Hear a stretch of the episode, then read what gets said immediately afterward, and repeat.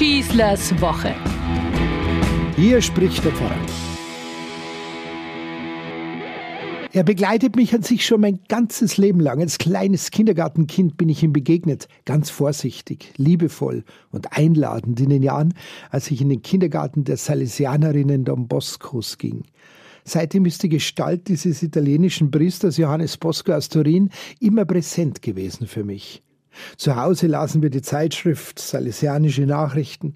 Als Jugendlicher stand ich in Brieffreundschaft mit einem Salesianerpater, der mich bei den ersten Tapsern auf meinem priesterlichen Berufungsweg begleitete. Als junger Erwachsener war ich Mitglied in einem offenen Jugendarbeitskreis in einem salesianischen Zentrum und habe die Idee dieser Form kirchlicher offenen Jugendarbeit und Betreuung intensiv miterleben und mitgestalten können. Dieser Mann hat mich schlichtweg begeistert. Seine unkonventionelle Art, mit Menschen umzugehen, ein wirklicher Seelsorger zu sein, Nöte zu erkennen, erfinderisch zu sein und ohne langes Zögern neue und auch ungeahnte Wege zu gehen. Immerhin geht es hier um einen katholischen Priester der wirklich alten Ordnung. Johannes Melchiore Bosco, geboren 1815 und gestorben 1888. Liebe Leute, da war wirklich noch alles althergebracht in unserer Kirche. Die Liturgie war tridentinisch, also vom Volk abgewandt. Die Theologie war fortschrittsfeindlich, die Hierarchie starr und göttlich, der Papst unfehlbar und Aufklärung ein einziges Teufelszeug. Die Pfarrer mussten den Antimodernisten-Eid bei ihrer Amtseinführung ablegen. Es galt ja immer schön in der Spur des Systems zu bleiben. Alles war geprägt von einem starren Oben und Unten. Hier der über alles erhabene Geistliche und dort das einfache Kirchenvolk. Und eigentlich war dieser Johannes Bosco ein Teil, ein Glied dieses Systems. Und dann eben doch nicht. Schon als Kind, als ich Bücher über ihn las, hat mich seine Berufung, ein anderer Geistlicher zu sein, als man es damals so war, tief beeindruckt. Unmittelbar vor der heiligen Messe eines Tages Don Bosco bereitete sich gerade in der Sakristei darauf vor, legte die Gewänder der alten Liturgie an. Bei jedem Kleidungsstück hat man leise und ehrfurchtsvoll ein lateinisches Gebet gesprochen. Da hörte er, wie der Mesner einen streunenden Jungen vor der Tür vertreiben wollte. Don Bosco unterbrach, fast zeichenhaft, den heiligen Ritus, trat vor die Tür der Sakristei und nahm sich des Jungen an.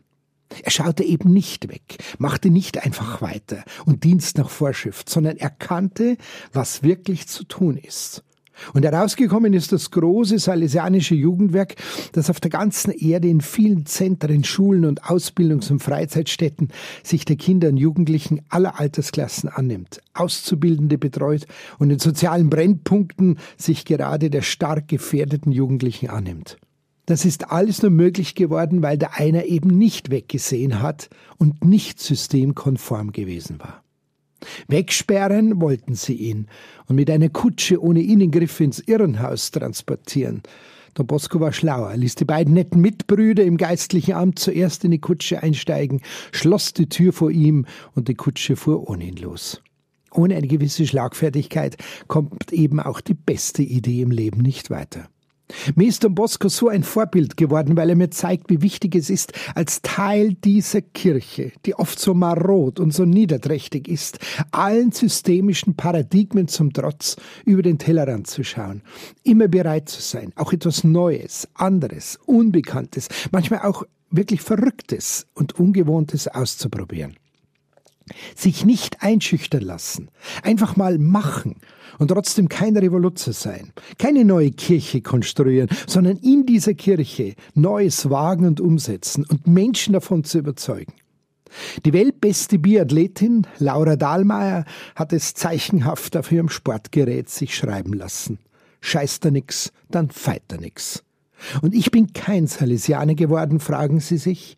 Der Ruf war nie da. Vielleicht war das gar nicht so wichtig. Wichtig war doch, diesen Mann Gottes zu verstehen und so seinen Dienst der Menschen einzurichten. Was war noch einmal sein Motto? Fröhlich sein, Gutes tun und die Spatzen pfeifen lassen. Genau so lebt einer Glaube und Kirche, ohne dass auch nur eins dieser beiden Worte in seinem Lebensmotto ausgesprochen vorkommen müssen. Ich wünsche uns eine gute Woche und immer fröhlich sein und immer Gutes tun. Euer Pfarrer Schießler. Schießlers Woche, ein Podcast vom katholischen Medienhaus St. Michaelsbund und dem Münchner Kirchenradio.